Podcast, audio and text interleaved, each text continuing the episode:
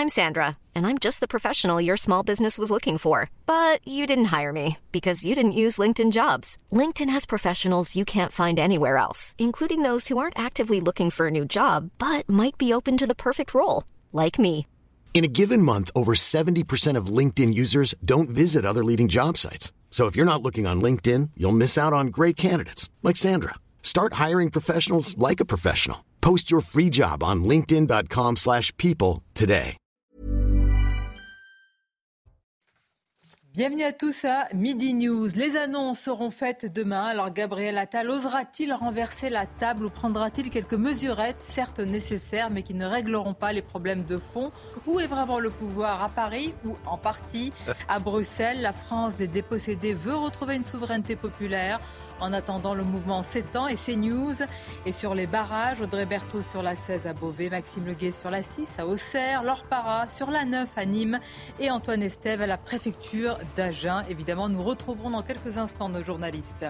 La France des agriculteurs, la France des zones rurales en comparaison euh, à la France des quartiers et des banlieues. Comparaison faite ce matin par Robert Ménard sur notre antenne qui estime qu'il est plus facile, je cite, de vivre dans le 9-3 que dans l'Aveyron car les politiques font davantage attention aux quartiers et en banlieue.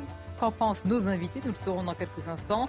Pour Marine Le Pen, en tous les cas, les pires adversaires des agriculteurs se trouvent au gouvernement. Elle dénonce les propos de Gabriel Attal et pointe un gouvernement responsable de la crise. Ce qui est sûr, c'est que la bataille politique fait rage autour des agriculteurs. Et tout d'abord, le journal. Bonjour à vous, Mickaël.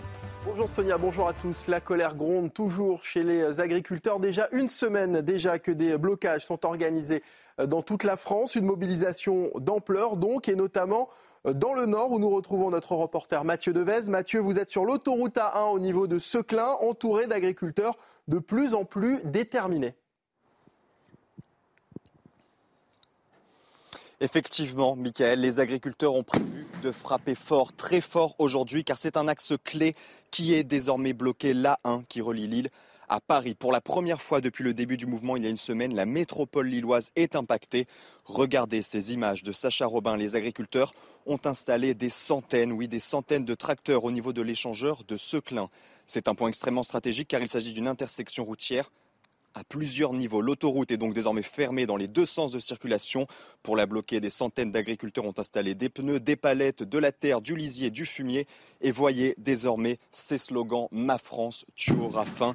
Et un peu plus loin sur ma droite, on veut des prix, pas des oui-oui. Avec cette mobilisation, les agriculteurs souhaitent faire entendre une bonne fois pour toutes les revendications de la profession. L'un d'entre nous disait il y a quelques minutes, on a l'impression qu'on peut aller chercher aujourd'hui quelque chose de concret. Objectif, vous l'aurez compris, durcir le ton, car selon eux, le risque est bien tout simplement l'effondrement de notre, agriculture française. Merci beaucoup Mathieu Devez et les images de Sacha Robin pour CNews. Le gouvernement est donc attendu de pied ferme par les agriculteurs. Le ministère de l'Agriculture précise d'ailleurs que Gabriel Attal fera des annonces demain pour répondre à la colère. Réunion également prévue à Bruxelles. En attendant, on fait le point sur les revendications de la FNSEA et des jeunes agriculteurs avec ce sujet d'Adrien Spiteri. Du nord au sud-ouest de la France, les agriculteurs se mobilisent sur les routes et leurs revendications sont nombreuses. La FNSEA et les jeunes agriculteurs ont publié hier une synthèse de leurs demandes. Elle repose sur trois axes prioritaires. Retrouver une certaine dignité par rapport au métier, une certaine attente. Ensuite, il y, a, toute une partie, bien sûr, de la juste rémunération hein, euh, du prix. Et puis la nécessité euh, d'avoir les moyens euh, de pouvoir faire vivre son exploitation et de la développer. À court terme, les deux syndicats veulent notamment un respect absolu des lois Egalim. Son but, protéger les revenus des agriculteurs face aux industriels de l'agroalimentaire, pas toujours respectés. Autre demande, le paiement de toutes les aides de politique agricole commune européenne qui tardent à arriver. Des aides aussi pour les secteurs les plus en crise comme la viticulture et l'agriculture biologique. Mais aussi une accélération des projets de stockage de l'eau. Les professionnels du secteur pointent également du doigt le Green Deal ou pacte vert européen, dont l'objectif est de réduire les émissions de gaz à effet de serre. Enfin, ils réclament un choc de simplification. Il faut des normes qui soient adaptées au métier de l'agriculteur, à ses contraintes, et pas des normes qui le mettent en difficulté dans son métier. Si ces mesures ne sont pas appliquées, les syndicats assurent que le mouvement de contestation pourrait s'inscrire dans la durée. Les frais de mandat des députés vont augmenter de 300 euros par mois. Décision prise par le bureau de l'Assemblée nationale pour, précise-t-il, suivre l'inflation. Ils toucheront désormais 5 950 euros pour financer notamment leur permanence et leur déplacement. Et puis en France, les actes antisémites ont été multipliés par quatre euh, l'année dernière. C'est ce que révèle un rapport du CRIF, le Conseil représentatif des institutions juives de France. Plus de 1600 actes ont été recensés contre 436 en 2022. La majorité de ces actes se sont produits après les attaques du 7 octobre.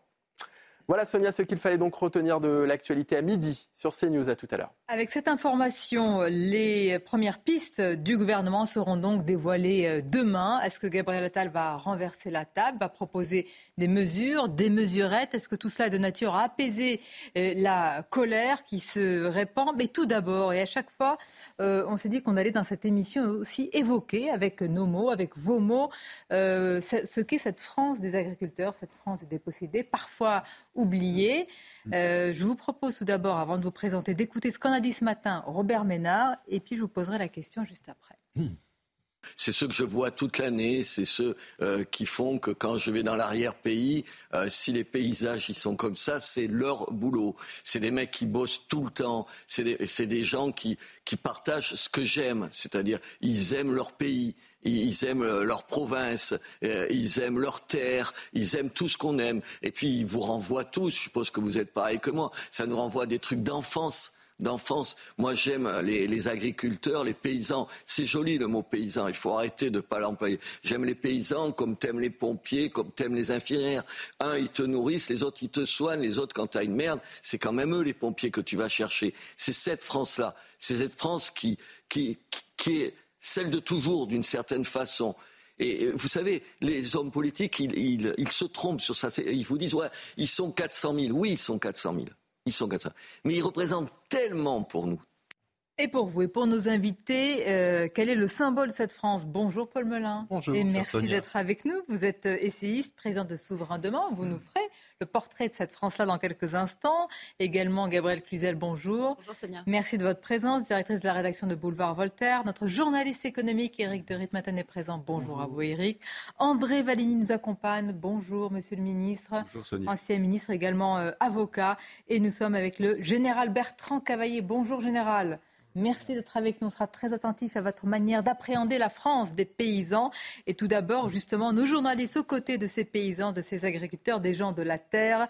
Audrey Berthaud sur la 16 à Beauvais, avec euh, Audrey cette, cette pression euh, et, ce mouvement tout simplement vers à la fois les grandes villes et en particulier la, la capitale. Vous le confirmez? Oui, bonjour Sonia. En effet, ici, c'est le euh, troisième jour de blocage des ils sont euh, toujours une petite euh, centaine, une petite centaine à être euh, déterminés. Hier déjà, ils ont avancé leur tracteur d'environ 20 km. Cet après-midi encore, ils vont continuer, ils vont prendre la route et avancer petit à petit direction Paris. Gabriel Attal, en effet, doit faire des annonces demain, mais ils seront certainement déjà soit aux portes de Paris, soit ce sera samedi. Mais c'est ce que nous disait Régis Desrumeaux, président de la FD SEA. C'est euh, le syndicat agricole majeur ici euh, dans l'Oise. Et donc oui, vous le voyez euh, derrière moi, Sonia, le ras-le-bol des agriculteurs ne faiblit pas. Ils sont toujours ici, toujours mobilisés. Et puis la décision des députés hier d'augmenter leurs frais de mandat de 300 euros par mois pour chaque député, ça n'a évidemment pas calmé leur colère. Bien au contraire, elle monte en puissance. Merci à vous Audrey. on parlera effectivement de ces 300 euros par mois d'une avance sur frais. Hein. Il s'agit de, frais de mandat. Mais tout d'abord, Gabriel Cluzel, comment vous vous définissez cette France des dépossédés, cette France qui euh, se lève tôt, qui travaille, qui n'est pas du tout aux 35 heures, loin de là? Oui, vous avez bien raison de le, rappeler. Euh, je crois que ce qu'a dit Robert Ménard est très juste. Et moi aussi, je préfère le mot paysan au mot agriculteur. En tout cas, mon grand-père, qui est agriculteur, préférait ce mot-là. Euh, mes oncles, cousins également. C'est un, un, très beau mot. Dans paysan, il y a paysage et il y a surtout pays. Hein, ils parlent souvent de leur, euh, de leur petit pays. Euh, c'est un monde qui paraît en contradiction avec euh, le, le nôtre, en tout, en tout cas notre, notre monde moderne. Hein. C'est un monde enraciné au sens propre comme au sens figuré. C'est un monde de transmission, de, de, de, transmission familiale. Vous savez, c'est le dernier endroit aujourd'hui en France, il n'y a plus que les familles nucléaires. C'est le dernier endroit où on vit parfois trois générations sur le même toit.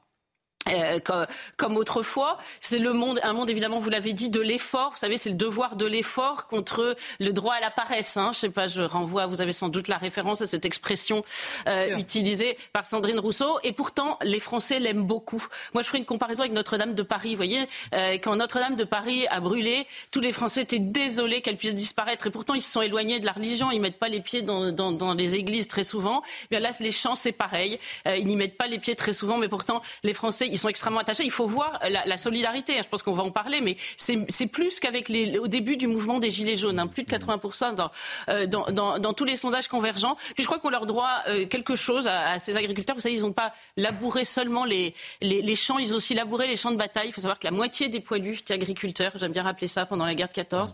La moitié de ceux qui sont tombés en 18 étaient des paysans. Vous voyez, ils ont irrigué notre pays autant avec euh, leur sang qu'avec leur sueur. Quel éloge, évidemment, tout à fait euh, mérité. Paul Melun, même question, euh, qu'incarne. Quels sont les, j'aime pas le mot valeur, mais qu'est-ce que charrie cette France, justement? Ah bah, Si vous voulez, ce que l'empreinte, disons, des agriculteurs sur notre pays, elle est considérable. En fait, effectivement, je pense qu'on peut parler de paysans, parce que ce dont il s'agit, c'est de la façon dont ils ont euh, architecturer, façonner les paysages de France un peu partout. Euh, où que vous alliez, euh, lorsque un bosquet a été encadré de champs, eh bien c'est un agriculteur qui est probablement passé avec son tracteur maintenant où il y a des années. Lorsque vous empruntez une route et que vous voyez des murs en pierre sèche sur le côté, c'est les agriculteurs qui les ont montés avec leurs mains. lorsque, etc., etc. Si vous voulez, lorsqu'un étang est là, bien souvent ce sont des étangs artificiels et ils participent à l'harmonie du paysage. Et donc, il y a bien que les écolos parisiens bobos qui n'ont jamais vu une ferme de leur vie qui s'imaginent que tout cela est un jardin d'Éden qui n'a pas été façonné par l'homme. Il n'y a pas de forêt vierge en France, je vais donner un scoop. Euh, tout ce que nous voyons lorsque nous sortons de Paris a été l'œuvre de la main de l'homme. Et c'est effectivement une œuvre d'art. C'est absolument extraordinaire ce qu'ils ont pu faire. Donc, nous leur devons beaucoup. Et aujourd'hui, nous leur devons notre souveraineté alimentaire. Et c'est là, euh, si vous voulez, que le bas blesse. Je ne veux pas trop avancer dans notre débat, mais c'est cela dont il s'agit. C'est qu'aujourd'hui, nous importons un poulet On va en Nous Je voudrais d'abord faire vraiment... Et donc, faire le panorama avec ou l'éloge de l'agriculture en France, c'est pas très compliqué parce que je pense, Gabriel le disait justement, 90% des Français sont derrière eux et on en fait oui, partie. mais écoutez, je trouve que c'est bien de définir aussi de quelle France on parle parce que tout à l'heure, on va faire des, comparaisons. Certains mettent même en opposition euh, différentes France. Donc, c'est bien de définir général. Et puis moi, j'aime bien entendre vos mots également hein, sur euh, cette France-là. Que vous inspire euh, la France des agriculteurs, des paysans? Au-delà du drame humain qu'on va évoquer, parce qu'il y a une situation qui est dramatique, euh, je rejoins totalement les interventions qui viennent d'être faites. On touche à, nos racines charnelles et spirituelles. Je ne vais pas revenir à Simone Veil, à Marc Bloch. Marc Bloch qui parlait de son admiration pour le paysan français, la matrice de la collectivité nationale. Euh, évidemment, ceux qui vont monter à Verdun, emprunter la voie sacrée, sont majoritairement des paysans. Euh, donc on leur doit énormément dans l'histoire. On, va évoquer également, euh, bien entendu, ces aspects de souveraineté alimentaire. Mais moi, je voudrais vraiment insister sur, au-delà des aspects que devra traiter le, gouvernement, aborder en termes de revenus, on touche à, nos racines, on touche à cette France fondatrice. Euh, au-delà de, la façon dont ils ont modelé les paysages, hein, c'est notre fond historique, c'est notre fond sociologique, hein, c'est notre identité profonde. Et, ça renvoie d'ailleurs euh, aujourd'hui à des grands questionnements sur comment va évoluer la France. Mais c'est important parce que c'est pour ça aussi que l'écrasante majorité des Français défend cette euh, France-là. Même question, André Valigny. Et puis j'ajoute, après vous me direz, est-ce que, pas caricaturer, mais est-ce que la Startup Nation est capable de parler au pays profond bah, d'abord, moi, j'y habite dans cette euh, France euh, rurale. Je suis l'élu d'un canton euh, rural, mm. industriel et rural à la fois, en Isère, dans la vallée de l'Isère. Et c'est ici qu'on produit la, noix de Grenoble. C'est dans cette vallée qu'on produit la noix de Grenoble. Je connais beaucoup de nuciculteurs, c'est comme ça qu'on les appelle. Ce sont des copains en général. Et puis c'est là aussi qu'on fabrique le fromage de Saint-Marcelin. je connais beaucoup d'éleveurs laitiers qui contribuent à, à, fabriquer ce fromage de Saint-Marcelin connu dans le monde entier. Donc je connais bien ces paysans, ces agriculteurs, ces cultivateurs. Je les aime beaucoup. Euh, je connais leurs difficultés, mais je voudrais quand même euh, qu'on ait bien à l'esprit qu'il y a plusieurs catégories d'agriculteurs dans notre pays. Entre le petit éleveur laitier qui n'y arrive plus parce que le prix du lait euh, n'est pas rémunéré à sa juste valeur, et puis le grand céréalier de la Beauce, il y a une grande différence. Ah, Donc il n'y a pas un monde paysan, il y a plein de mondes paysans. Et on va en parler avec des revendications très différentes, ce qui rend la réponse du gouvernement extrêmement euh, difficile. Alors s'il y a la France des agriculteurs, est-ce que vous, vous l'opposeriez avec d'autres France Par exemple, à la France des quartiers et des banlieues qui auraient davantage l'attention des responsables politiques depuis des années parce qu'ils craignent les émeutes et, l'étincelle sociale? C'est ce qu'a dit une nouvelle fois Robert Ménard. Je voudrais vous faire réagir sur cela. Écoutons-le qu'on passe sa vie, y compris dans les médias, à parler que des banlieues. C'est plus facile de vivre dans une banlieue du 93 que de vivre dans le fin fond de la Lozère ou de l'Aveyron. Vous plaisantez. C'est plus facile. Mais bien sûr, parce que vous avez plus d'attention, parce que tous les médias courent dès qu'il y a un problème. Vous allez voir les problèmes au fin fond de la Lozère, vous allez dans l'Aubrac pour savoir les conséquences du changement climatique. Aucun, jamais, jamais, jamais, jamais. C'est ça, ils en peuvent plus de ça. Il y a toute une une partie de cette France qui est ignorée. ignorée. Mais ce n'est pas ignorée que de Paris, ignorée de Montpellier, ignorée de Toulouse, ignorée de Nice, des grandes villes. vous avez deux pays ici. Je ne comprends pas qu'on ne le comprenne pas. Je ne comprends pas. Attendez, ça va de, du Rassemblement national à la France insoumise en passant par tous les autres. Qu'est-ce que vous en pensez? Est-ce que euh, parce que là c'est une forme d'opposition, Gabriel Cluzel, est-ce que vous y souscrivez? Mais il est évident, il y a des faits qui parlent. C'est-à-dire qu'on a déversé des millions dans des plans banlieues euh, pour essayer de résoudre des, problèmes, euh, des euh, oui, qui, qui, à force d'être des millions, sont devenus des milliards, hmm.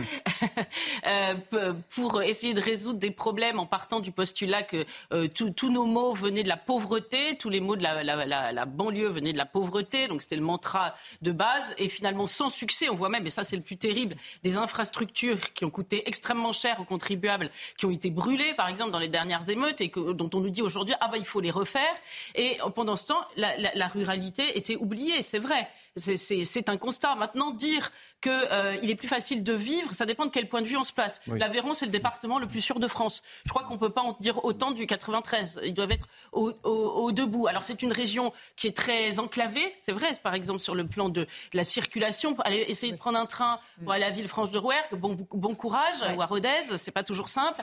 Et, sur ce plan-là, c'est même pire qu'il y a quelques années. Mais c'est aussi cet enclavement fait que euh, ça préserve un mode de vie aussi, si vous voulez. C'est pas les mots des grandes métropoles sur le plan de l'immigration, l'Aveyron est tout à fait euh, euh, préservé de, euh, d'un certain nombre de mots de, qui liés à la sécurité, par exemple. et puis, c'est un mode de vie. moi, je, parle en urbaine, hein, parce que même si mon grand-père est agriculteur, je prétends pas aujourd'hui être une vraie paysanne, même si j'aime beaucoup ce mot. Mais néanmoins, je vois en vacances un mode de vie que je trouve extrêmement attirant. Ces fêtes de village, cette solidarité de voisinage, cette confiance qui peut exister entre gens qui, se connaissent depuis des génération. Donc en cela, euh, je préfère vivre dans l'Aveyron que dans le 93. Mais il est évident qu'aujourd'hui, les, ceux qui nous dirigent ont beaucoup plus d'attention pour les Qu'est-ce qui se passe? Monsieur le ministre, André Valigny, je vous vois... Euh, hausser les épaules. d'abord, je, trouve, je, trouve toujours déplorable, voire dangereux qu'on oppose deux France comme ça, la France des banlieues, la France des campagnes. Enfin, L'archipélisation est actée. Attention hein. de ne pas créer une guerre civile dans les esprits avant qu'elle ne se transforme en, guerre civile tout court. Moi, je ne suis pas pour opposer les gens qui souffrent. Il y en a partout, dans les campagnes, dans les banlieues. Il y a des gens qui s'en sortent bien aussi dans les campagnes et dans les banlieues. Sur l'aide que les pouvoirs publics apportent aux banlieues, euh, imaginez ce que seraient les banlieues si on n'avait pas apporté ces aides. Moi, je parle en connaissance de cause, je suis élu de terrain. Et dans mon secteur, là où je suis élu depuis 40 ans, 40 ans, la politique de la ville a permis de sauver certains quartiers, de reconstruire des immeubles, d'en démolir d'autres et de créer des équipements publics qui certains ont été brûlés, c'est vrai, lors des émeutes. Pour quel pays, euh, j'allais dire, si, Deuxièmement, sur la France Mais pour quel pays Non, mais c'est important. Ne, construire des bâtiments, c'est bien, mais assurer la sécurité, c'est mieux. Oui, monsieur. La France, le problème, c'est qu'on a traité le problème des banlieues qu'à travers l'argent, sauf que effectivement, il y avait d'autres problèmes culturels, exactement, et d'intégration. Et sur l'argent public, arrêtons de dire que les campagnes ne sont pas aidées. La paysannerie française, l'agriculture française a reçu 11 milliards par an depuis des années. 11 milliards par an. les grosses exploitations. 11 milliards, oui. Les céréaliers de la Beauce notamment. Que vous mais 11 milliards par an de l'Europe. Alors, Monsieur le ministre, moi j'ai un avis, une approche un peu différente. vous, parliez des gendarmes qui sont, qui sont la force des territoires. moi, j'ai servi notamment en Picardie. Si je vous parle de la Thiérache, donc du nord de l'Aisne, là, il y a une jeunesse qui est abandonnée, qui n'a pas accès aux services publics. Il y a eu, hmm. alors, il y a eu notamment, le, bien entendu, l'ouvrage majeur de Christophe Guilly, La France périphérique, hmm. mais il y a évidemment, et je ne suis pas sur forcément la vision euh, enchanteresse de l'Aubrac éternel. Bon, euh, je sais que vous êtes. ah, il y a une part d'éternité en Aubrac, quand même. Non, mais c'est très bien. Il y a aussi une France qui souffre, une France qui est abandonnée, une France qui est délaissée. Bon, et ça, c'est sociologiquement euh, établi. Hmm. Sauf que ces gens-là ne s'expriment pas politiquement. Ils sont, ils sont abandonnés et ils ne sont même pas visibles. Bon, et, dans cette France-là, hmm. il y a la paysannerie. Et la paysannerie, ça ne se limite pas, le soutien à ces territoires, ça ne se limite pas forcément aux fonds européens et, au soutien à l'agriculture française. Mais, puis quand, quand euh, il y a le, début d'une étincelle euh, quelque part euh, dans les quartiers et les banlieues, c'est une attention qui est immédiate, qui est généralisée, etc.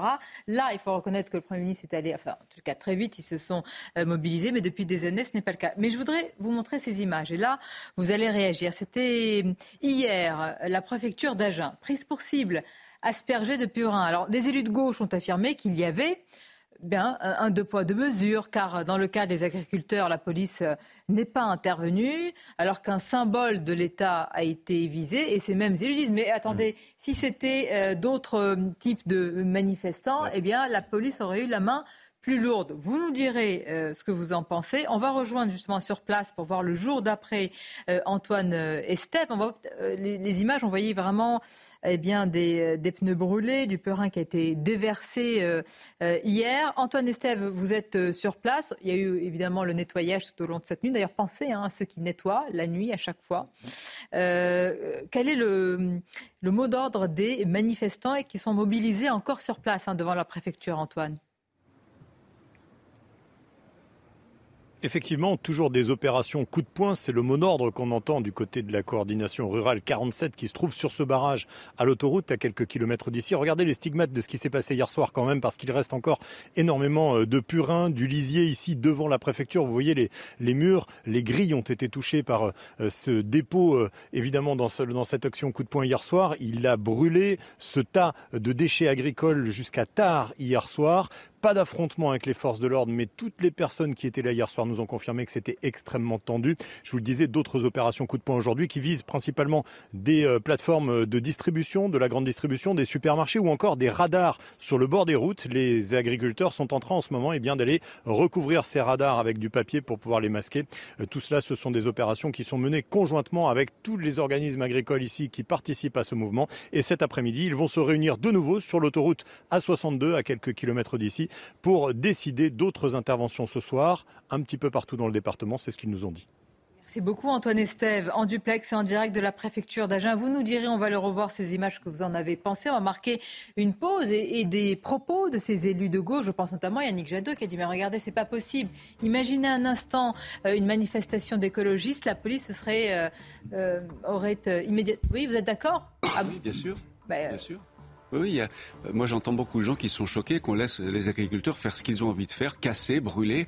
Ce serait d'autres que les agriculteurs, la police serait déjà intervenue. Il faut le dire aussi, l'égalité républicaine, c'est aussi l'égalité devant les forces de l'ordre. Paul Melun, avant la pause. Je répondrai. Ah oui, bah, casser, brûler, pour le moment, moi je les trouve plutôt pacifistes. Alors là, on place la focale effectivement sur la préfecture d'Agen. Pour le moment, on est sur des mobilisations pacifiques. Et, je rappelle que ça fait des semaines et des mois qu'ils retournent les panneaux dans l'indifférence des pouvoirs publics. et je pense que la situation est très complexe et j'ai une longue analyse à produire là-dessus.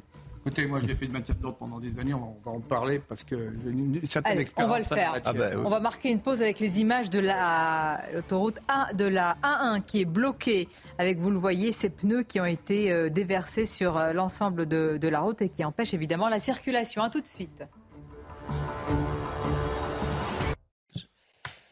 En direct, euh, on découvre ces images depuis la préfecture du Var à, Toulon. On vous montrait tout à l'heure ce qui s'était passé hier à la préfecture euh, d'Agen. Là, nous sommes euh, devant la préfecture du Var où vous le voyez, des agriculteurs, en tout cas des manifestants, sont en train de, bloquer certains accès à la préfecture avec à la fois des pneus, avec eh bien, du purin qui est déposé, puis avec à la fois, on l'a vu tout à l'heure, des bottes de foin. On va en parler de ces méthodes-là, avec euh, en tous les cas pour hier à Agen des forces de l'ordre qui ne sont pas intervenues. Mais tout d'abord, le rappel des titres avec vous, Michael. qui se rapproche de plus en plus de la capitale. Ce matin, une opération escargot était organisée dans les Yvelines sur l'A12 et la N12. Les agriculteurs de l'Oise notamment font d'ores et déjà route vers Paris.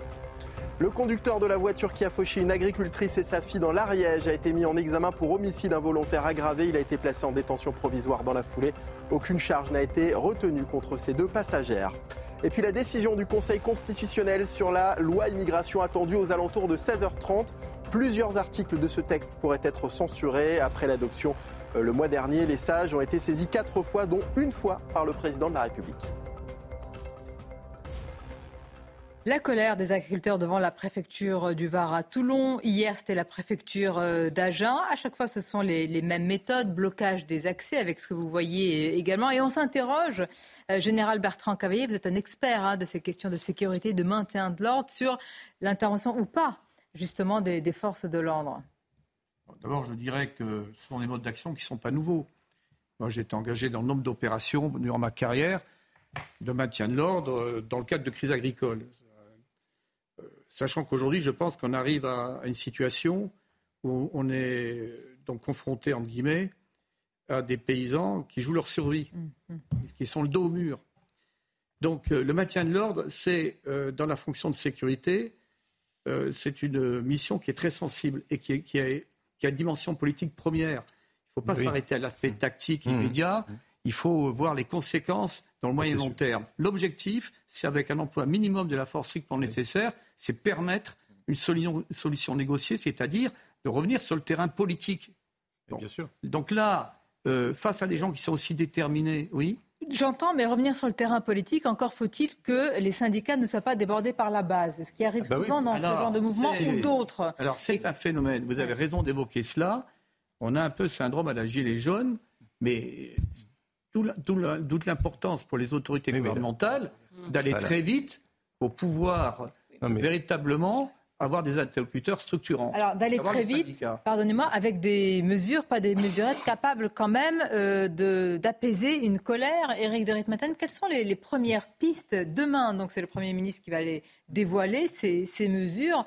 Qu'est-ce qui pourrait, qu'est-ce qui est de nature aujourd'hui à calmer, à apaiser un peu ce mécontentement? Pas simple, parce que vous avez 100 revendications à peu près. Donc c'est considérable. Euh, alors on sait qu'il y a le GNR, vous savez, le gazole non routier. Alors certains disent, oui, c'est pas énorme, 3 centimes de plus. Mais il faut voir que c'est 3 centimes pendant 7 ans pour rejoindre après le niveau euh, du prix du gazole aujourd'hui pour les automobilistes. Là, c'est le gazole non routier, vous savez, pour les agriculteurs, pour leurs tracteurs. Donc, ils ont eu une détaxe fiscale. Et si l'État renonce à, donc, euh, à cette euh, retaxation, eh bien, c'est quand même euh, plus d'un milliard. donc on voit mal Bruno Le Maire qui n'arrête pas de dire on va serrer les vis, fini le quoi qu'il en coûte, fini l'ouverture de la boîte de Pandore, pour dire bah, finalement on lâche là-dessus. Là, je pense qu'il doit avoir un gros souci. Ensuite, le deuxième point, bah, ça va être sur les accords de libre-échange, mais on en parlera peut-être plus longuement tout à l'heure.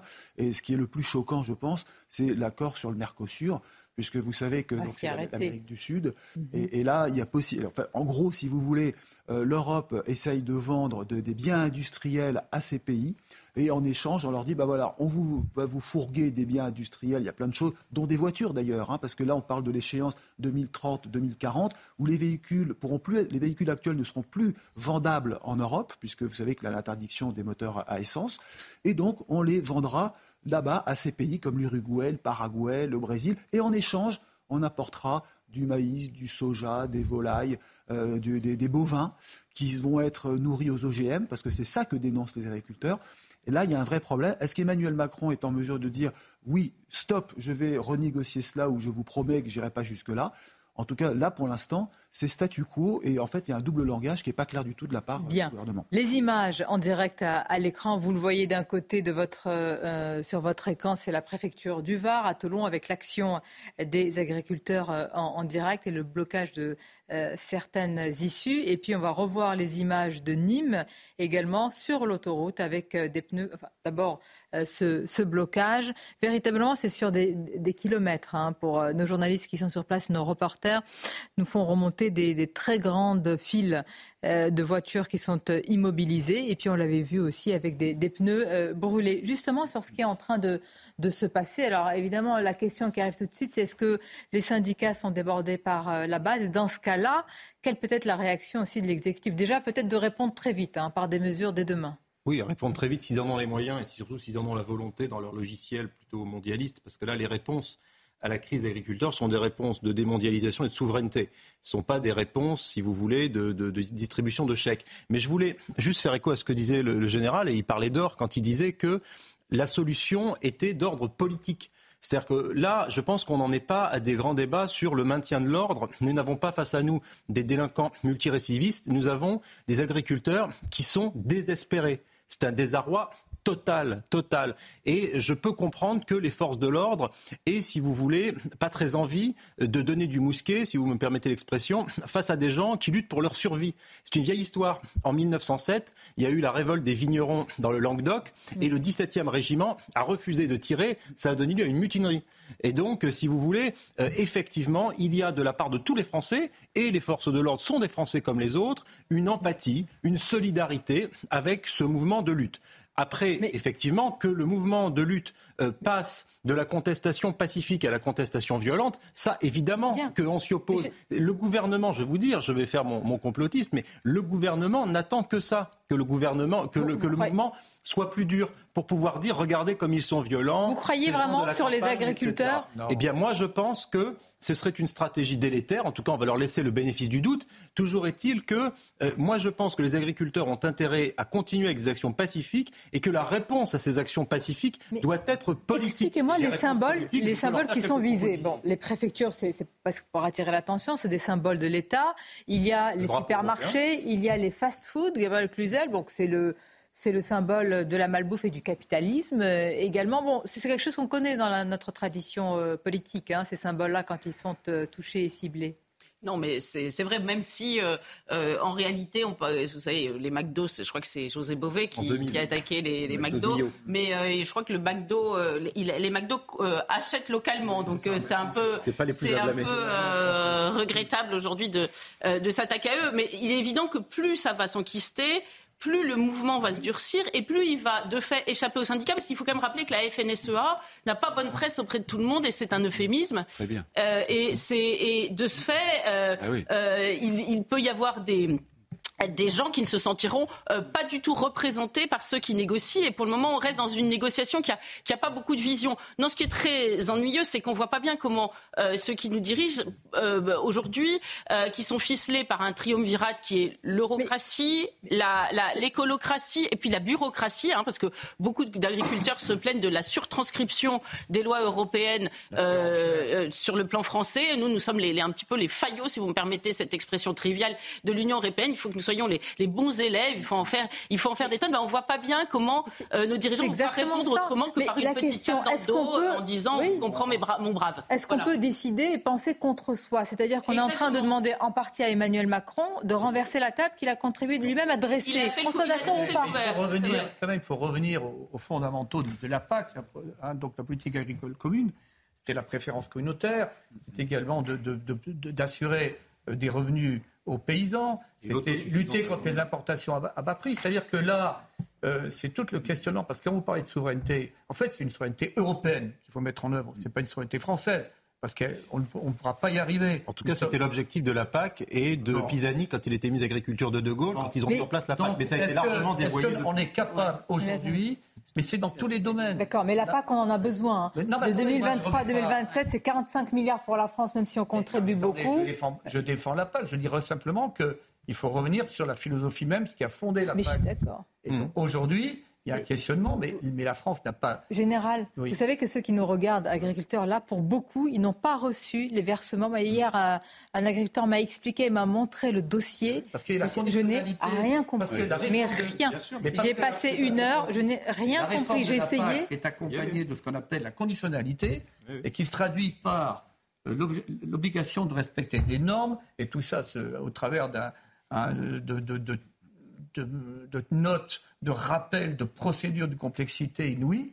Et là, on comprend les paysans. Alors, on va se rendre, on comprend les, paysans, comme vous le dites, puisqu'il y a des normes françaises aussi. Il y a des normes européennes, mais il y a des normes sur lesquelles nous pourrions agir plus rapidement.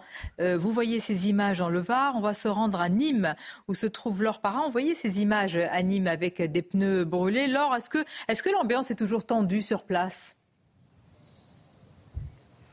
Bah, écoutez, a priori, à première vue, l'ambiance est presque joviale. Hein. C'est le moment où il se restaure, on entend un petit peu de musique.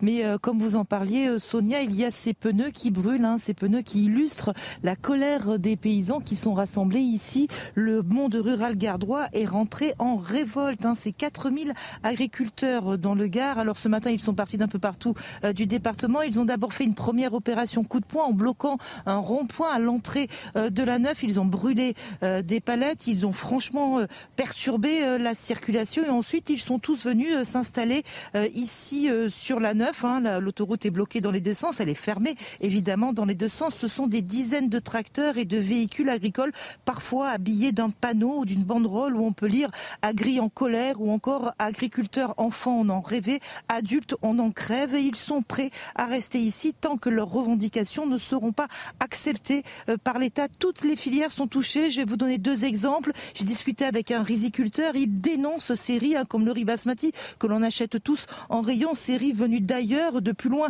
euh, que l'Europe, car ils sont cultivés avec des produits strictement interdits dans l'Union européenne. Et pourtant on peut les acheter et le consommateur ne le sait pas.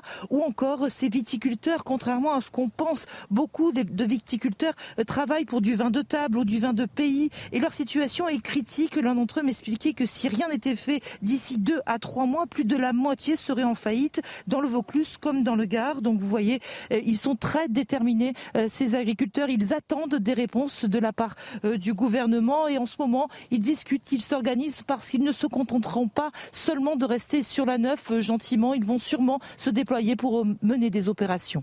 Bien entendu, on s'ouvrira tout cela avec vous et tous nos autres journalistes. Merci leur para. À noter pour nos téléspectateurs qu'on attend la prise de parole. Ça va être très important aussi. C'est le président de la FNSEA qui va s'exprimer. Puis ensuite, le président des jeunes agriculteurs.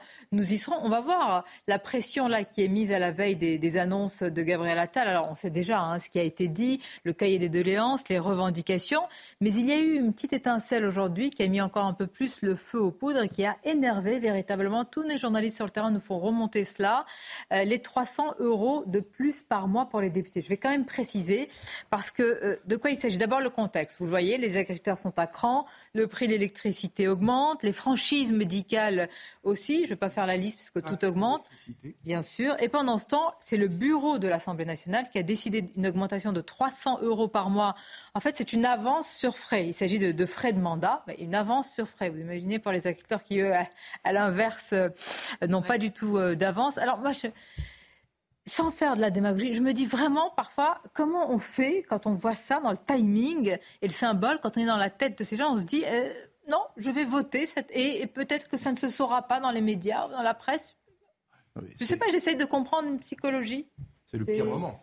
C'est étrange quand même, non Font exprès, c'est-à-dire quelques, quelques jours après avoir annoncé l'augmentation du prix de l'électricité de 10%, en pleine crise agricole où effectivement un quart des éleveurs vivent sous le seuil de pauvreté, ils trouvent bien avisé d'augmenter l'indemnité des députés de 300 euros. Enfin, je veux dire, c'est c'est avant, très, avant très, sur frais, frais, de mandat. Alors je sais, je pas l'indemnité des députés. Hein. Ah ben, faut changer le bandeau parce qu'il y a marqué l'indemnité des députés. C'est pas l'indemnité des députés. Alors c'est les frais de mandat effectivement. C'est l'avance sur frais de mandat AFM. Oui, d'accord. Mais enfin, au final, c'est Alors c'est très contrôlé je trouve que cette augmentation est stupide et malvenue. Bon, il fallait pas le faire, et surtout pas maintenant. Mais je tiens quand même à dire que ces avances sur frais de mandat sont contrôlées a posteriori, que si vous ne justifiez euh, pas... J'espère bien ticket de caisse par ticket de caisse, la moindre dépense de Cher André, heureusement, on en est. En fait, le débat, c'est la déconnexion. Ça n'a pas toujours été le cas. Ah non, mais écoutez, si on va vers plus de ah transparence, c'est heureux. pas le cas. Il y, a, 15 ans, il y a des députés qui finançaient leur, voyage privé, leurs vacances avec ça. Donc tout ça a été réglementé. Maintenant, c'est transparent, c'est très contrôlé, très très contrôlé. Moi, j'ai été député, sénateur. Je peux vous dire qu'on est contrôlé à l'euro près. Mais, mais, mais, la, c'est le moment, la déconnexion. Augmenter ça maintenant, augmenter ça maintenant, c'est catastrophique. Oui, mais expliquez-moi, je ne vraiment celui qui décide ça au, euh, euh, au bureau de l'Assemblée, ils sont plusieurs, je sais comment ça se passe. Après. Euh, je vois que certains groupes, enfin, la France insoumise s'est abstenue, donc d'autres ont voté, enfin, se sont dit favorables à cela. À quoi ils réfléchissent à ce moment-là?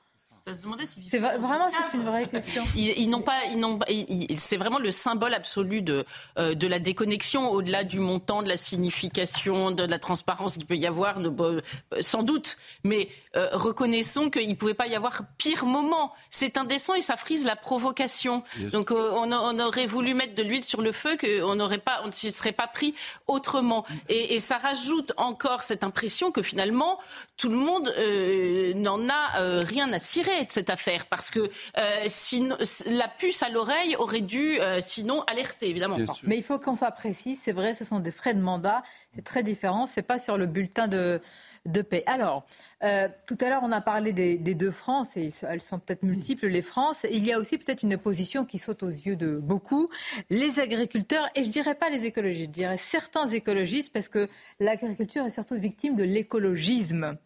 Euh, nos écologistes français sont-ils les adversaires des, agriculteurs euh, français? Il faut dire qu'on n'a pas les mêmes qu'en Allemagne. Hein. Nos écologistes ne sont pas les mêmes. Écoutez à ce sujet ce qu'en pense Robert Ménard et votre réaction.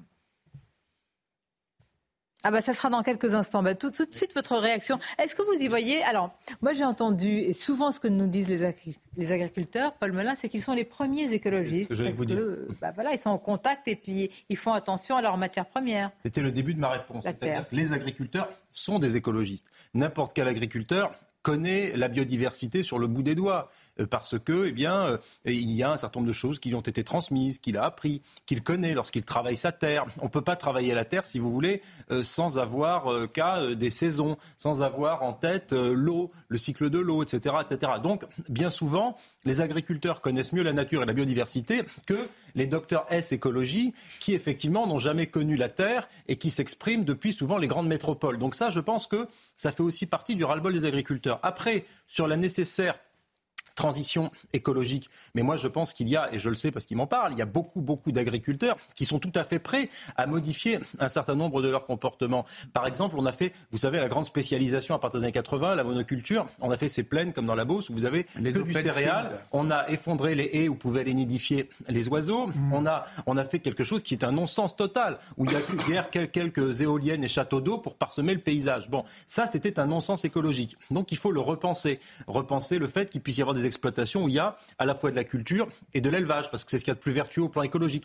Et toutes ces mutations-là, elles ne se feront pas à marche forcée avec le pacte vert européen et avec des mesures prises effectivement avec les lobbies à Bruxelles, elles se feront en mettant les agriculteurs autour de la table, en les faisant participer. Parce oui, oui, mais il y a une multitude, comme on a dit, d'agriculteurs et de revendications. Ça, il ne faut pas le sous-estimer. L'écologie aussi est multiple, parce que on, on, a, on a, évoqué l'exemple allemand, mais au sein de, de ceux qui sont attachés à l'écologie en France, il faut bien distinguer ceux qui sont pour le développement raisonnable, qui soutiennent les paysans, et puis cette ultra-gauche, ces activistes sortis de, des instituts politiques de certaines universités, hein, qui ont formé les commandos, qui ont attaqué les gendarmes à Sainte-Soline, et qui sèment la terreur dans, ces départements, les Deux-Sèvres, la Haute-Vienne, la Vienne. Il faut voir ce qui se passe, de pression sur les paysans, de sabotage, hein, de pression contre les personnes, contre les biens. Euh, où on a des adeptes d'une idéologie totalitaire. Derrière ça, ce n'est pas l'écologie leur objectif d'ailleurs. Donc, euh, euh, je crois qu'il faut faire preuve de raison aujourd'hui. On a, il est vrai, une paysannerie qui est dans une situation qui est, qui est terrible. Je ne parle pas des grands céréaliers ministres, évidemment, mais qui a intégré la plupart des, euh, des évolutions, des recommandations en matière écologique. Alors l'eau, on va en parler, il faudra parler de l'eau. on va en parler, euh, Général. Simplement, euh, nous, nous, suivons en fait les, déplacements aussi des responsables politiques depuis hier. Hier, il y avait François-Xavier Bellamy à Lorient, il y avait Marion Maréchal au Parlement européen, et nous sommes avec Nicolas Dupont-Aignan qui est devant la préfecture de Rennes. Nicolas Dupont-Aignan, est-ce que c'est le, le rôle, est-ce que c'est le rôle d'un responsable politique d'être sur le terrain, sur les points de blocage auprès des, agriculteurs et des paysans Ça, c'est Bruxelles. Hein. Vous avez bien résumé cette et, euh,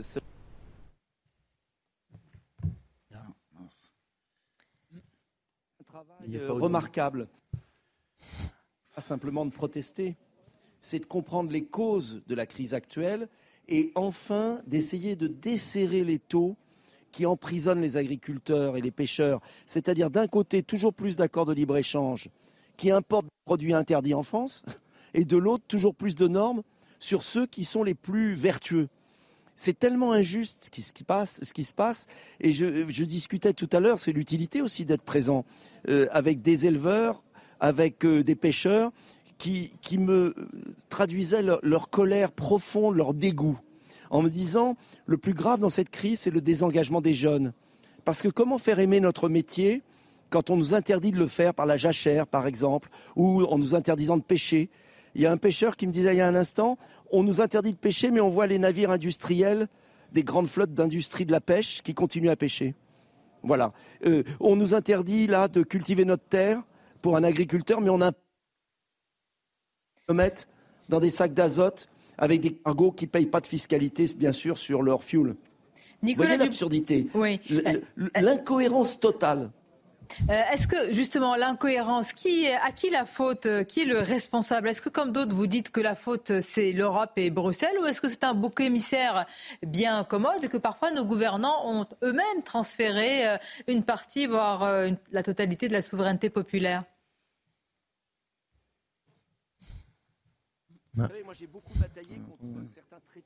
Nous avons des problèmes de, de liaison. Peut-être reprendre dans quelques instants euh, Nicolas Dupont-Aignan le temps de, de mieux équiper et s'assurer de, du fonctionnement de, de la liaison. C'est vrai que très souvent, beaucoup de responsables, d'ailleurs à gauche comme à droite, certains affirment que c'est la faute à, à l'Europe, Gabriel. Est-ce que parfois c'est pas un bouc émissaire trop commode justement, trop facile Indéniablement, euh, l'Europe euh, ne, défend pas ou ne déf- oui ne défend pas ses agriculteurs. Difficile de, euh, de, traduire cela autrement. D'ailleurs, ce n'est pas hasard si la crise a commencé en Allemagne. Je remarque qu'elle a été très peu couverte sur le plan médiatique cette crise, cette révolte des agriculteurs en Allemagne, alors qu'elle aurait dû alerter. Il y a, visiblement des problèmes à l'échelon européen et les agriculteurs ne le supportent plus, même s'il y a des spécificités en française, parce que nous l'avons déjà dit, la France euh, court devant. C'est-à-dire que par exemple sur le glyphosate, euh, la France a imposé à ses agriculteurs qu'elle supprime le, le- le glyphosate, alors que les autres Européens, alors,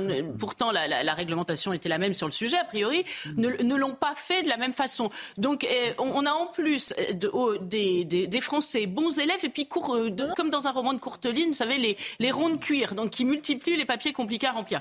Donc c'est vrai que euh, l'Europe a bon dos, mais de fait il y a une responsabilité européenne absolument énorme. Justement, la liaison est rétablie avec Nicolas Dupont-Aignan. Je vous pose de nouveau euh, la, la question, Monsieur Euh, la faute à, l'Europe totalement, faute totale, ou alors quand même, il faut euh, raison garder de ne pas en faire un, bouc émissaire trop euh, pratique. Les deux travaillent main dans la main. Emmanuel Macron et Van der Leyen ont multiplié les accords de libre-échange déloyaux qui vont favoriser des importations, et je le répète, de produits qui sont cultivés avec des, pesticides interdits en Europe. Et c'est là ce qui est fou. Donc, c'est l'Union européenne qui euh, euh, multiplie euh, les normes avec la nouvelle PAC, et c'est le gouvernement français qui les a acceptées. Alors aujourd'hui, on a par exemple l'accord avec le Mercosur, Argentine-Brésil, qui a été signé par la Commission. Macron fait semblant de s'y opposer, mais la Commission n'a pas signé sans l'accord de la France. Donc il y a un double jeu permanent des gouvernements français qui, en privé, acceptent à Bruxelles ou en public des orientations plus de normes, ce qui est incompatible, et qui après, quand ça arrive en France, disent « Oh, c'est pas nous ». Donc ce sont les deux, et c'est pourquoi il faut tout revoir. Merci Nicolas Dupont-Aignan, merci et pardonnez-nous pour cette liaison quelque peu vous. compliquée, mais on a entendu euh, le message. D'ailleurs, c'est peu ou prou le même message que celui de Marine Le Pen, qui a tenu conférence euh, dans la matinée. Alors pour Marine Le Pen, les pires adversaires des agriculteurs se trouvent dans le gouvernement. Marine Le Pen qui affirme qu'à Paris, le gouvernement met la main sur l'épaule des agriculteurs et à Bruxelles, on vote des injonctions contradictoires. Je salue Florian Tardis, notre journaliste politique. Florian, bonjour à vous. Que pensez justement de ce qui est dénoncé par une partie des oppositions, c'est-à-dire une forme de, de double langage en réalité du, du gouvernement? Il y a deux choses qui ont été euh, dénoncées ce matin par, euh, par Marine Le Pen lors des vœux euh, à la presse. J'y étais. Elle a dénoncé effectivement l'attitude du gouvernement vis-à-vis de ces normes européennes qu'on impose sur, sur les agriculteurs. Et elle a dénoncé également l'attitude du gouvernement vis-à-vis des écologistes en France, vis-à-vis des radicaux. Elle les appelle comme cela tout simplement parce qu'elle estime que la politique du gouvernement est parfois infléchie à l'aune de ce qui est euh, demandé par ces mêmes radicaux. On a eu ces débats autour notamment des, bassines des méga bassines l'année dernière. Et effectivement, ce qui était dit ce matin par Marine Le Pen, c'est que parfois des décisions gouvernementales sont prises à l'aune de ces mêmes personnes qui revendiquent euh, mais sans prendre en compte les conséquences de ces décisions qui aujourd'hui retombent sur les agriculteurs. Est-ce que c'est le cas, euh, Paul Melun? Est-ce qu'il y a véritablement eh bien un visage qu'on présente en France avec un aspect compatissant à Paris et totalement complaisant à Bruxelles et en votant des injonctions contradictoires, en ajoutant normes sur normes et en nourrissant l'hystérie normative? Si, si, la question est de savoir si nos gouvernements ont, et pas que sur le sujet agricole, un double langage entre ce qu'ils disent à Paris et ce qu'ils disent à Bruxelles, alors là, effectivement. Mais expliquez-moi comment on peut aller contre les intérêts de son propre pays ah ben alors ça c'est une question d'idéologie. C'est-à-dire que le problème c'est que l'idéologie qui préside à Bruxelles comme au Palais de l'Élysée en ce moment avec Emmanuel Macron, c'est le mondialisme. Par conséquent, par conséquent, on considère que notre agriculture doit être compétitive au niveau euh, mondial et que nous devons intensifier nos importations. Et regardez ce qui est en train de se passer. Les chiffres sont terribles. Il y a un rapport sénatorial qui est excellent sur le sujet. Euh, nous, nous reculons sur tous les tableaux. Notre balance commerciale, nous reculons depuis l'an 2000. Euh, voyez-vous, aujourd'hui, la moitié du poulet que nous consommons ne vient plus de France, alors que c'était 20% seulement d'importation il y a 20 ans. C'est pareil quand vous faites une ratatouille, vous prenez tous les légumes de la ratatouille, on en importe Bon appétit si vous nous regardez. Oui, mais on préférerait produire notre ratatouille avec Mettez l'eau à la bouche quand même là. Oui, je me permets cette petite. Ah bah permettez-vous, c'est l'heure, c'est l'heure du déjeuner. Mais voilà, je pense que blague à part, euh, c'est ça la vraie menace. Eric euh, parlait tout à l'heure des accords de libre-échange, il a parfaitement raison. C'est-à-dire que Gabriel Attal ou le président de la République, ils pourront déployer toute la bonne volonté qu'ils veulent, euh, tant qu'ils restent effectivement inféodés à cette pensée mondialiste qui accourt à Bruxelles, les agriculteurs ne verront pas leur quotidien changer. Et le problème, c'est, il est vraiment là. C'est pour ça qu'on parlait tout à l'heure de solutions politiques et pas d'une solution technocratique. Les agriculteurs font pas l'aumône. Ils veulent pas un petit chèque avec un petit peu de sous. Ils veulent la souveraineté alimentaire. C'est pas compliqué. la solution politique, elle ne relève pas simplement même s'il y a maintenant un plan national stratégique, c'est-à-dire que dans la réforme de la PAC, on donne davantage de marge de manœuvre à chaque gouvernement. Bon, qui d'ailleurs peut poser des problèmes en, termes de cohérence d'ensemble. Moi, je reviens sur les fondamentaux de la PAC. La préférence communautaire, c'est de protéger hein, les Européens, les agriculteurs européens, de l'importation hein, de produits à bas prix ou de mauvais produits.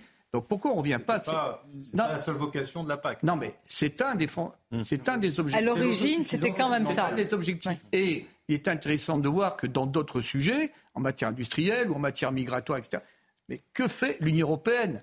Ben, c'est pas la réponse nationale, elle sera limitée. Non, mais ça veut dire qu'on a plus. Enfin, je ne veux pas être caricatural, qu'en grande partie, le pouvoir n'est plus. Ah, de toute évidence. Bah, vous augmentez André la TVA sur des produits importés qu'on produit ici. Déjà, vous allez mettre en place une mesure protectionniste à court terme. C'est pas Alors, la réaction. On va écouter Marine Le Pen et vous réagissez juste après. Je crois que les pires adversaires des agriculteurs se trouvent euh, dans ce gouvernement et dans la complaisance que ce gouvernement a avec euh, les membres les plus radicaux d'une écologie dont l'objectif est la disparition programmée de toute activité humaine, en fait. Parce que euh, s'ils n'ont aucune réponse à apporter à la crise qui se prépare et qui démarre, et qui peut être longue et violente et brutale, alors c'est l'ensemble du pays qui, en subira les conséquences. Non seulement, encore une fois, par l'affaiblissement de notre agriculture, potentiellement la disparition de notre pêche, mais aussi par euh, les soubresauts on attend, c'est évidemment euh, des mesures d'urgence, on l'a dit, euh, avec euh, trois niveaux d'engagement. Hein, celui de, rendre la dignité aux agriculteurs, c'est tout ce qui est autour de la crise morale qui touche l'agriculture. Quelle place pour l'agriculture? Quelle place demain pour l'alimentation dans nos assiettes? Qu'est-ce qu'on fait des importations qui ne cessent d'arriver en France alors qu'on a du mal à, vivre de nos métiers? La deuxième chose, évidemment, c'est tout ce qui est autour du, du revenu. on est en pleine négociation, fin des négociations. Sur les négociations, il faut qu'on fasse attention. Moi, je le dis à la grande distribution sur la matière première agricole, il y a une loi, elle doit être respectée. Et il n'est pas question que les producteurs euh, reculent sur le sujet de la matière première agricole. Et puis après, il y a tout ce qui est l'exercice du métier. Euh, j'ai encore entendu des éleveurs me dire, moi sur ma ferme, je peux avoir 4 à 5 contrôles différents avec deux inspecteurs à chaque fois. Ça fait 10 personnes qui peuvent s'occuper de moi. Ça n'est plus tenable. Un autre me disait, j'ai des moutons. La laine de mouton, finalement aujourd'hui, c'est un déchet. Et si je veux utiliser ma laine pour remettre dans ma litière, c'est pas possible. Et j'en ai des exemples autant que ça. Donc euh, Les agriculteurs disent l'exercice du métier n'est pas rendu possible, il faut absolument soulager. Alors soulager en France, mais je le dis aussi soulager à Bruxelles, et ça, ça va faire partie aussi des discussions des prochains jours. Est-ce que vous avez déjà eu une réponse du gouvernement? Non, euh, on, a fait passer depuis euh, hier soir euh, une synthèse de nos demandes. il y a plus de 140 demandes que nous avons construites avec les jeunes agriculteurs, qui sont un paquet, je le dis et je le redis, un paquet sur lequel nous ne transigerons pas. Ce qu'il faut, c'est évidemment des réponses d'urgence sur un certain nombre de, sujets qui sont bien dans les têtes de tout le monde. Je pense évidemment aux sanitaires, au règlement de, du, du, GNR, aux règlements qui tiennent aussi aux questions de l'eau. Mais vous voyez que derrière tout ça, c'est les moyens de production, c'est qu'est-ce qu'on fait euh, sur la négociation des prix, qu'est-ce qu'on fait sur les accords internationaux? J'entendais hier encore le commissaire européen nous parler d'une possibilité de signer le Mercosur d'ici le mois de juin. C'est une provocation dans le moment dans lequel on est pour euh, les agriculteurs. Et donc c'est tout ça qu'il faut absolument régler rapidement. Mais je vous invite encore une fois à interroger les agriculteurs et les agricultrices qui sont autour de moi. Vous verrez que leur détermination est très forte. Est-ce qu'il y a malgré tout certaines mesures que vous, vous pourriez tempérer, sur lesquelles vous pourriez tempérer? Parce que sur 140 mesures, j'imagine qu'il y en a qui sont un peu... Alors écoutez, à l'heure qu'il est, euh, et on l'a répété hier soir, pour l'instant, il n'y a rien qui est négociable. On a euh, des adhérents qui sont mobilisés sur le terrain et qui nous disent continuez, continuez, il y en a marre. Ça fait 10 ans, ça fait plus de 15 ans qu'on leur dit, à force de continuer avec le surtransposition, à cause d'accumuler l'ordre, à cause de ne payer les producteurs, ça finira mal. Aujourd'hui, on y est. La balle est dans le camp du gouvernement. On n'a pas été euh, informé de qu'est-ce qui pourrait sortir demain. Donc vous dire à l'heure actuelle que possiblement le monde agricole pourrait se satisfaire des annonces de Gabriel Attal, c'est impossible. Et de toute manière, nous rediscuterons avec nos réseaux respectifs sur le terrain pour savoir si c'est acceptable ou non, euh, suivant le discours qu'il aura euh, demain. Est-ce que les agriculteurs vont bloquer la capitale? Tout est euh, sur l'histoire de la capitale. On l'a dit, on est un mouvement qui est en train de monter en puissance. Vous l'avez vu, ça a démarré euh, sur euh, le sud, le sud-ouest. Ça se généralise depuis hier, aujourd'hui à toute la France. Toutes les possibilités sont sur la table, toujours dans un même but, bien sûr, de ne pas faire des dégradations inutiles. Je pense que vous pouvez le constater sur les mouvements de nos deux réseaux. C'est dans la dignité, c'est dans le respect des biens et des personnes. La capitale doit être un des derniers recours. Toutes les possibilités sont sur la table. On peut tout imaginer. Vous savez que nos deux réseaux sont capables d'imaginer plein de choses, plein de même des choses qu'on n'aurait peut-être pas euh, pu euh, prévoir. Mais euh, la balle est dans le camp du gouvernement et à eux de faire aussi qu'on en évite de paralyser un pays qui a aussi, je pense, d'autres problèmes. Qu'est-ce que ça veut dire ce qui s'est passé à Agen hier? Ça m'inspire que c'est pas forcément nos modes d'action. Ça m'inspire aussi qu'il y a un moment donné, il y a peut-être aussi des gens qui sont dans une détresse qui les amènent à faire des choses qui sont pas acceptables. On l'a souvent redit avec Arnaud. Il y a des choses qui sont pas acceptables. On n'est pas là pour détruire euh, des biens publics euh, qui, euh, c'est le contribuable qui paye à l'arrivée. On n'est pas là pour casser des choses. Nous, on le supporte pas quand ça nous arrive dans nos exploitations. Donc, il faut faire le maximum pour que ça arrive pas. C'est le message qui est passé à nos deux réseaux conjointement et euh, au gouvernement de prendre conscience que malheureusement, plus ils laisseront enquister euh, le mouvement, plus il y aura des risques de débordement. Et ça, personne n'a y gagné parce qu'il y a un moment donné, vous allez arriver avec des gens qui n'ont rien à perdre et ça, c'est le plus dangereux. Nous, on maîtrise nos réseaux, on fait le maximum, mais il ne faut pas qu'on en arrive là. Est-ce que vous les agriculteurs à dormir ce soir sur la 6 oh, Vous savez, moi, j'appelle pas les gens. J'ai beau être leur président, c'est pas euh, moi leur chef. On est tous des chefs d'entreprise. Donc, vous savez, dans le monde agricole, on n'aime pas trop qu'on nous commande. c'est à eux de savoir ce qu'ils ont à faire. C'est à eux d'en discuter euh, entre eux, entre agriculteurs euh, de Lyon, et ils prendront la décision qui est la leur. Mais vous savez, c'est pas parce que euh, des gens comme ici ne resteront pas ce soir sur le, blocage que le mouvement va s'arrêter. Vous savez, la, colère est profonde. On l'a démarré depuis le mois d'octobre avec les panneaux à l'envers. C'était un avertissement sympathique, c'était une mise en garde. Bon, bah, force est de constater qu'on est obligé, dans un pays comme le nôtre, de monter forcément fort pour être entendu. Donc, a priori, les blocages devraient être levés? Où ah ben vous alors quand euh, quand bah, justement c'est ma question. Ah ben demandez à Gabriel Attal quand seront levés les blocages, c'est lui qui a la clé, c'est lui qui a les demandes pour euh, les lever. Ça fait 20 ans ou 30 ans que cette situation d'agriculture est compliquée. Qui vous attribue cette responsabilité finalement? Et que rien ne bouge ou peu, il y a eu des lois, elles sont plus Comment se fait-il que vous en soyez les On en est rendu là euh, depuis 20 ans parce que finalement on a perdu le sens de ce qu'est la liberté d'entreprendre, l'acte de production en agriculture, mais, dans bien, d'autres domaines. Et, je remercie tous ceux qui, euh, dans les domaines de la production, nous envoient des messages de, soutien. Euh, le sujet, c'est que euh, on a sédimenté, on a accumulé trop de règles, trop de normes faits en silos qui misent les unes sur les autres ne donnent plus de sens. Et ce que les agriculteurs ne comprennent plus aujourd'hui, c'est qu'ils ne peuvent plus exercer euh, leur liberté d'entreprendre. Le, le, le, bon sens paysan euh, qui a toujours prévalu aujourd'hui est, est, complètement euh, remis en cause. Et ça, ils ne, ils ne le tolèrent pas. Donc euh, mon sujet n'est pas d'ordre politicien. Mon sujet, c'est de dire que dans le moment dans lequel on est, euh, depuis 20 ans, toutes les majorités ont contribué à, à, à accumuler et que là, aujourd'hui, le, le, consentement à, à accepter ça est terminé. Et donc on a besoin aujourd'hui d'aller profond dans la manière dont on va réappréhender. Vous avez compris que c'est pas simplement une histoire d'argent, c'est aussi une histoire de comment on redonne du cap, comment on redonne de la vision à ce qu'on veut faire de l'agriculture. Nous dire qu'il faut produire de la qualité et de la proximité et en même temps importer des produits d'ailleurs, c'est plus tenable. Quelle est la ligne rouge demain avec les annonces? Jusqu'où vous n'irez pas non mais vous avez compris que demain, euh, nous, on va écouter. On va écouter ce que le Premier ministre euh, a l'intention de nous euh, annoncer. Et au moment où je vous parle, je suis incapable de vous dire ce qu'il va nous dire. Donc moi, je, n'ai pas d'informations de cette nature. Donc nous allons écouter. Une fois que nous aurons les informations qu'aura communiqué le Premier ministre, on se réunira. Donc il n'y aura pas de communication immédiate ou de réaction immédiate parce qu'encore une fois, il faut peser le pour et le contre. On interrogera nos réseaux. Et une fois qu'on aura cette synthèse, on reviendra vers les pouvoirs pour dire ce qui est acceptable, ce qui ne l'est pas. Est-ce que ça va assez loin ou pas assez loin?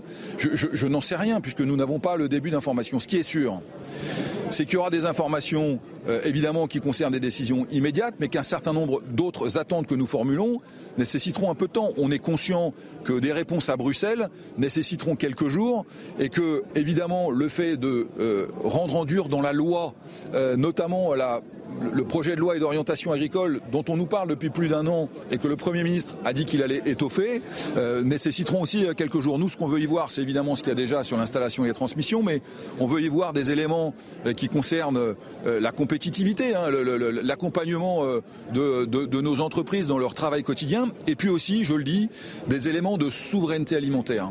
Parce que la souveraineté alimentaire, on ne peut pas seulement en parler dans les discours, il faut aussi qu'elle se rigidifie dans la loi, notamment, je le dis, par rapport aux contraintes environnementales. Et je voudrais être précis. Ce n'est pas une opposition entre production et environnement. Les agriculteurs sont prêts à faire les deux pour, peu qu'ils aient les moyens de faire les deux. Et au moment où on est rendu, on ne peut pas. Et les injonctions paradoxales permanentes où la contrainte n'est pas tenable. Et on fera pas d'environnement punitif. On ne fera pas euh, de, décarbonation punitive. Donc il faut d'abord donner le cap, il faut redonner la lumière, il faut libérer les énergies, il faut permettre aux agriculteurs d'être des entrepreneurs. Et enfin, euh, il faut euh, nous permettre de le faire rapidement et concrètement. Est-ce que vous comptez aller à Paris demain pour mettre la pression avant les annonces du Premier ministre? Non, encore une fois, euh, vous savez, d'abord, il y a des agriculteurs franciliens, j'en suis, euh, puisque mon exploitation euh, agricole, ma ferme, est, en Seine-et-Marne. Donc il y a des agriculteurs franciliens qui se mobilisent aussi. Je sais bien que pour un grand nombre, Paris, euh, c'est toute la France, mais nous, la vérité de notre quotidien, la vérité de, notre vie, elle est dans les territoires.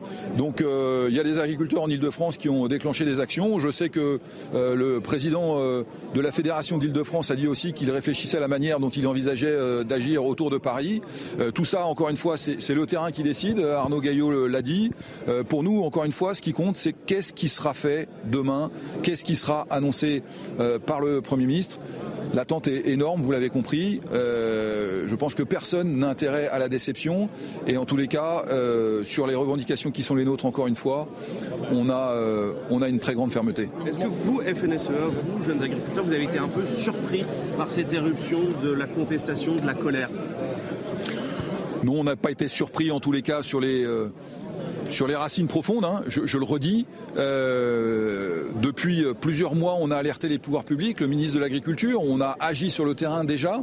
Oui, mais là, c'est constate. Base, quand même. Mais, oui, mais c'est le sentiment qu'on a. Non, mais la base, vous savez, ici, il y, a des, il y a des agriculteurs qui sont de nos réseaux, il y a des agriculteurs qui ne sont pas de nos réseaux.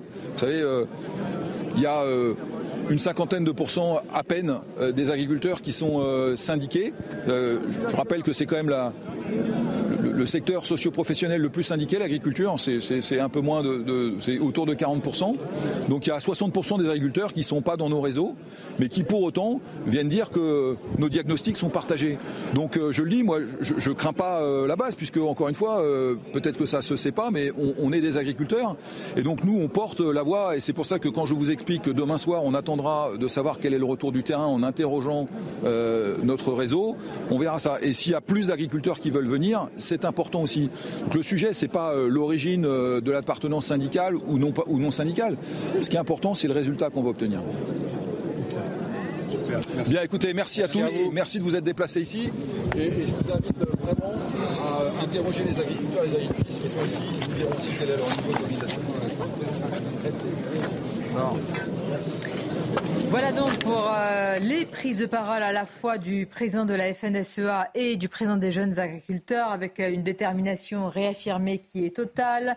Les mesures qui doivent être au niveau, mesures qui, seront annoncées demain par le Premier ministre. Cela fait 15 ans que cela dure, a prévenu le président des jeunes agriculteurs. Et puis vous l'avez compris, un, un étau qui se resserre autour de la capitale. Non pas que Paris soit toute la France, mais que forcément euh, une capitale ou une ville aussi importante paralysée cela a des conséquences importantes et donc un moyen de pression tout aussi euh, important. On notera aussi la réponse du président des jeunes agriculteurs sur ce qui s'est passé devant la préfecture d'Agen. Ce ne sont pas forcément nos méthodes. On va faire un tour de table, mais je vous propose tout d'abord d'aller directement voir la réaction de la base, si je puis dire.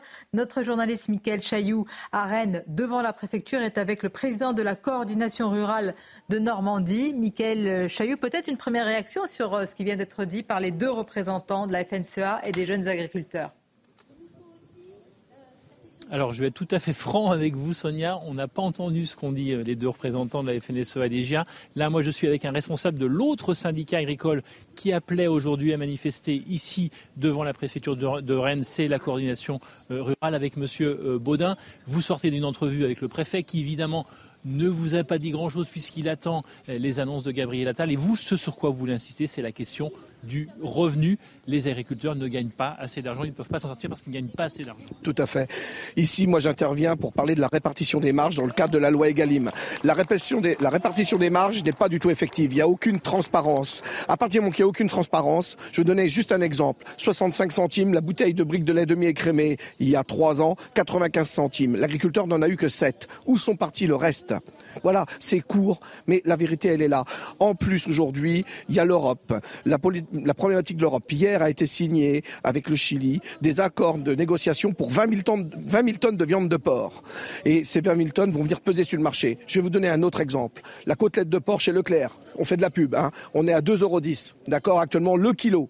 D'accord Sachant qu'ils n'ont pas le droit de vendre à perte. Combien ils gagnent quand ils vendent 6,50 ou 7 euros le kilo? Combien ils gagnent? Voilà les questions que je me pose aujourd'hui et que je dois faire, euh, faire penser aux, à, tous les consommateurs. Votre acte d'achat est très important pour nous, agriculteurs, et on les remercie de nous soutenir comme ils le font actuellement. Ce qui veut dire, Monsieur Baudin, juste pour finir, qu'il faut que cette loi Egalim, elle soit réellement bien euh, suivie. Deux réponses doivent être faites. Une réponse au niveau national par rapport à la loi Egalim, par rapport à la répartition des marges, par rapport à ce qui est consommé en France. Je ne parle pas des produits qui partent vers l'exportation. Deuxièmement, au niveau de l'Europe, l'Europe ne peut pas faire rentrer des produits qui viennent hors Europe en disant on arrête de polluer, regardez, on, on pollue moins en France et en, et en, et en Europe parce que indirectement on se cache les yeux, on fait venir des produits qui viennent de l'autre côté du monde, hein, qui sont un non-sens écologique. Et ce qu'on voudrait aussi, c'est qu'il y ait une taxe qui soit mise sur ces produits pour que ces produits qui arrivent sur notre sol au même tarif que les produits français. Et le consommateur, dans son acte d'achat, choisira le bon, le, vrai. Parce qu'aujourd'hui, tous les autres pays autour de nous n'ont pas les mêmes règles environnementales. Et aujourd'hui, par exemple au Brésil, ils travaillent encore avec de l'atrazine, la, avec des produits chimiques que nous, ça fait près de 30 ans qu'on a abandonnés.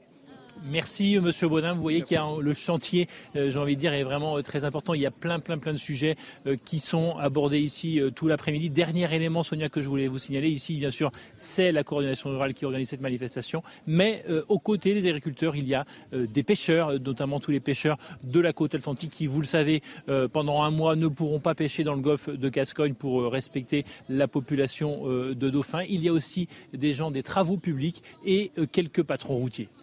Merci, Michael. Et en réalité, vous avez répondu avec votre invité à ma question parce que il y avait une différence véritablement hein, sur le fond entre les prises de parole de votre invité, Michael Chaillou, qui est le président de la coordination rurale Normandie, et les deux autres responsables qu'on a entendus. Je trouve, André Valigny, que là, on avait, je veux dire, des revendications assez, assez Ah. claires, un objectif euh, fixe, précis, etc. Oui, le représentant de la coordination rurale a été très clair, très précis, très concret. D'ailleurs, il est revenu sur euh, le sujet que j'évoquais tout à l'heure, du revenu agricole, des marges bénéficiaires que, que font les industriels de, de l'agroalimentaire au détriment des paysans. Et donc, j'ai trouvé cette intervention beaucoup plus intéressante. Je ne veux pas être désobligeant à l'égard de la FNSEA, mais enfin, je veux quand même rappeler que la FNSEA, depuis 30 ans, 40 ans, co-gère l'agriculture française avec les gouvernements successifs, de gauche comme de droite. faut le rappeler. Alors, il y a la Confédération paysanne, qui est classée à gauche, qui a des propositions intéressantes, très concrètes aussi. Et il y a la coordination rurale, qu'on classe parfois à droite ou plus à droite encore, je ne sais rien. Mais en tout cas, c'est concret. Confédération paysanne, coordination rurale, il faut aussi les écouter. Il ne faut, pas, il faut pas donner la parole qu'à la FNSEA, dont je rappelle que le président, M. Rousseau, est un, agriculteur prospère avec une très très très grande exploitation. C'est important ce que vous dites. Aux confins de Et l'agroalimentaire. c'est pour ça qu'on tente, on essaye, en tout cas, qu'il y ait une diversité de ces prises de parole. André Paul a parfaitement raison. Et que si vous voulez avoir le pouls, à mon avis, profond de ce que pensent les agriculteurs qui se mobilisent par-delà leurs appartenances syndicales, il vaut mieux écouter M. Baudin qui nous parlait à l'instant plutôt que le patron de la FNSEA.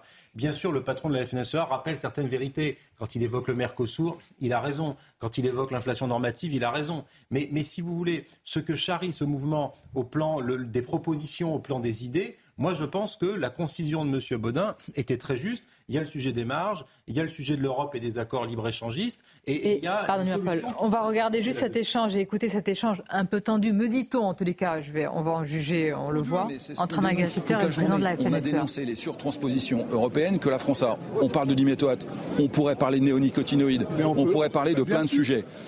Moi, ce que je dis, parce qu'il y a aussi des Français qui posent des questions sur la qualité sanitaire des aliments qu'on produit. Moi, comme agriculteur, qu'est-ce que je dis? Je dis, un, il ne faut pas nous mettre dans des impasses. Parce qu'aujourd'hui, quand on, fait du colta... mais, mais je, je sais ce qui se passe ici à Nitry. euh, je, on est- je suis venu voir, je sais bien ce qui se passe sur les Je altises. produis de la moutarde à Dijon. Mais je sais qu'on On- va plus pouvoir en on, faire. fait, on fait 200 kilos. On fait 200 kilos de moutarde hectare. Parce qu'on n'a pas l'insecticide. Mais, mais c'est pas. Non, mais c'est vrai. Alors la moutarde, elle vient d'où?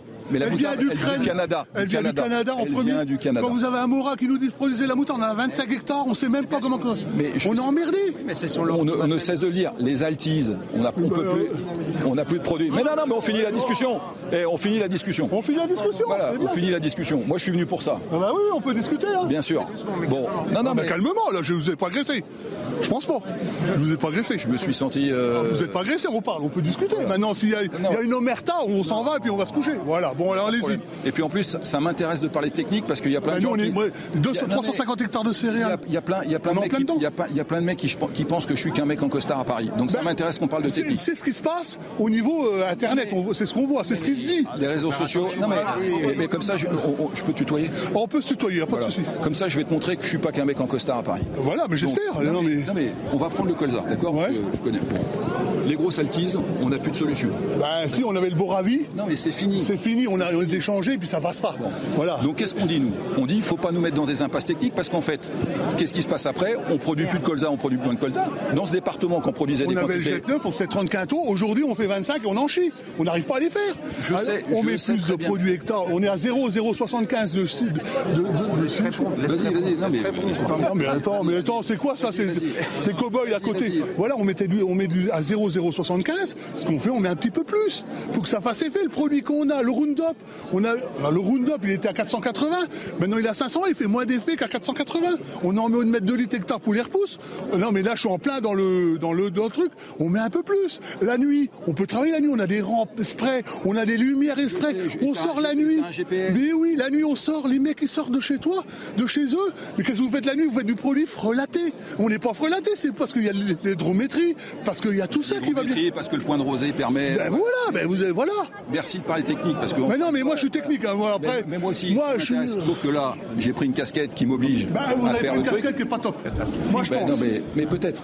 Mais On va de toute peut-être façon, commenter aussi cette séquence. Je trouve qu'elle est extrêmement révélatrice hein, entre le président de Et c'est très, Gabriel Cluzel. très concret. Moi, j'ai été frappée par euh, ce, monsieur qui parle de, qui fait de la moutarde à Dijon. Bah, pour tout Français, la moutarde de Dijon, ça paraît euh, assez euh, normal. Et, en réalité, aujourd'hui, la moutarde, elle vient pas de Dijon et elle vient euh, du, du, du Canada. C'est ce que j'ai compris. Il expliquait. Mais moi, j'avais discuté avec un producteur en Occitanie qui faisait de l'aérose de Lautrec. Vous savez, euh, d'ailleurs, euh, c'est près de Toulouse, hein, bon. et, et qui me dit, bah, en fait, aujourd'hui, l'aérose de Lautrec, il vient de Chine. Et donc, si vous voulez, euh, c'est proprement insupportable. C'est très intéressant de voir euh, cette confrontation euh, parce que la, la, la FNSEA a une, a une présomption de, de, de, de déconnexion ou en tout cas de collusion longue depuis l'après-guerre avec le gouvernement. En tous les cas, euh, c'est peut-être aussi, non pas le début, on le savait déjà, mais une forme aussi, comme vous le dites, de- d'une... pas d'une direction, mais d'une base qui peut déborder effectivement la, la, et c'est la crainte de la grande l'exécutif, différence entre, évidemment. la crise des Gilets jaunes et euh, ce qui se passe aujourd'hui, c'est que la crise des Gilets jaunes, c'était une crise avec un mouvement protéiforme, revendications hétéroclites. Là, les revendications sont plus ou moins euh, uniformes et il y a des syndicats qui tiennent Bien. jusqu'à présent la On va base. continuer à en parler. Et- C'est une courbe de vitesse. évidemment. Pardonnez-moi, c'est la fin de l'émission. Et au moment où la CGT appelle, euh, c'est un urgent qui arrive à l'instant, euh, ses militants à se mobiliser et à rejoindre le mouvement des, des agriculteurs, la CGT. Je vous remercie. Euh, il y aura encore beaucoup de choses euh, à dire. On va le faire dans nos émissions suivantes et je vous donne rendez-vous euh, eh bien, très très vite au grand rendez-vous ce dimanche. Merci encore et à bientôt. Merci. Merci Sonia. En fait, combien donne le